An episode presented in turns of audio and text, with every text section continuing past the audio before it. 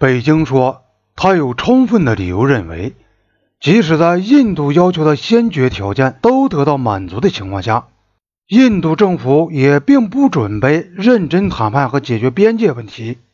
印度政府历来的态度是，他根本不承认中印之间存在着边界问题。他武断地认为，他所主张的边界就是中印之间的已定界。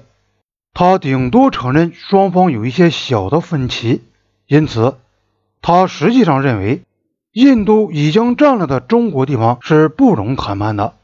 印度企图占领的中国地方也是不容谈判的。如果要谈，也只是谈中国的撤出或印度的进入。在这种情况下，可以想见，既定边界谈判能够举行，又能有什么结果呢？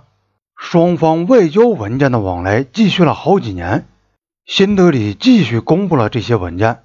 在辩论的技巧上，印度赢得了赞赏。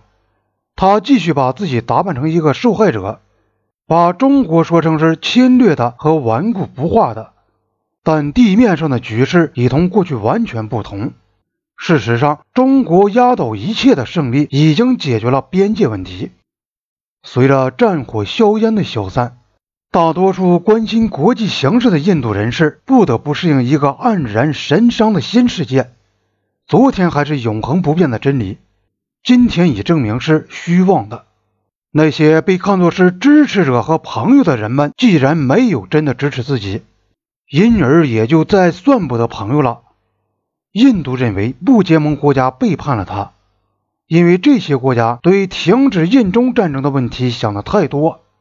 而对中印争端的起因和是非却考虑太少，印度却忘记了，正是他自己过去竭力的鼓吹，要对世界上发生的争吵都采取这种态度。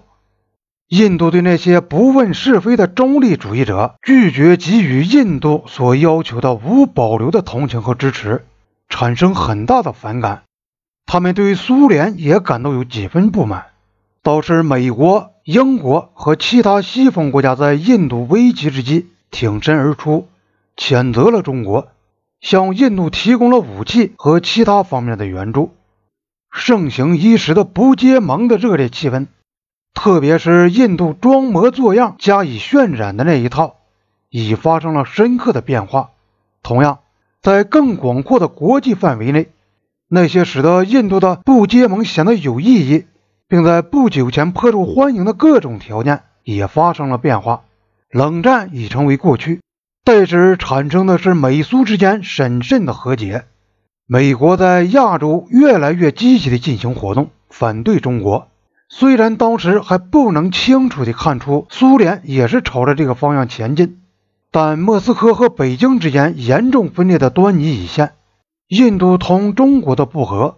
适应了正在出现的大国间关系的新格局，使得印度在实际上走向双向结盟，既联美又联苏，共同反华。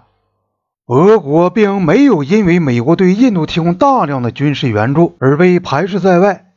当尼赫鲁把呼吁美国援助一事通知莫斯科时，俄国人答称他们理解印度的请求和需要。相反的。他们自己也不断地增加了对印度的经济和军事援助。一九六五年以后，美国终止了军援，莫斯科乃成为印度防务装备的最大供应者。边境战争的直接后果，看来是印度不加掩饰地向美国靠拢。尼赫鲁仍声称不结盟依然存在，并未受到损害。但是，据加尔布雷斯讲，一九六三年一月。印度外事秘书曾向他表示，印度政府愿意同美国在亚洲各地进行政治上和军事上的合作，以遏制中国。印度的提议没有得到什么反应。据加尔布雷斯说，美国国务院看来对此采取了审慎的态度。印度的这个提议同1962年以前他所持的态度相比较，也许是一个180度的大转弯。而新德里出现美国军事代表团以及美制 C- 杠幺三零运输机大队往返拉达克运送美元物资，却公开证实了印度在中印边界失败的打击下，离原来的立场的确已经走得很远。肯尼迪总统接到尼赫鲁请求援助的呼吁后，曾派出艾弗里尔·哈里曼率领国务院和五角大楼的高级顾问团。此外，还派遣了美国为随时应付地面紧急情况而组成的机动突击部队的司令保尔·亚当斯将军来印度访问。哈里曼一行人离开华盛顿以前，中国就已宣布了停火，不像派遣到孟加拉湾而又返航的美国航空母舰那样，这个代表团并没有取消此行。哈里曼等人乘改装的喷气式空中加油机，经十八小时的飞行，于十一月二十二日晚上抵达印度。印度方面立即请他们去会见尼赫鲁。尼赫鲁对哈里曼是很了解的，同他也合得来，因此他们的会见是老朋友之间的会见。但是尼赫鲁的态度似乎有些拘谨。代表团成员罗杰·希尔斯曼后来曾写道。尼赫鲁写给肯尼迪呼吁援助的信，把情况描绘的险恶万分。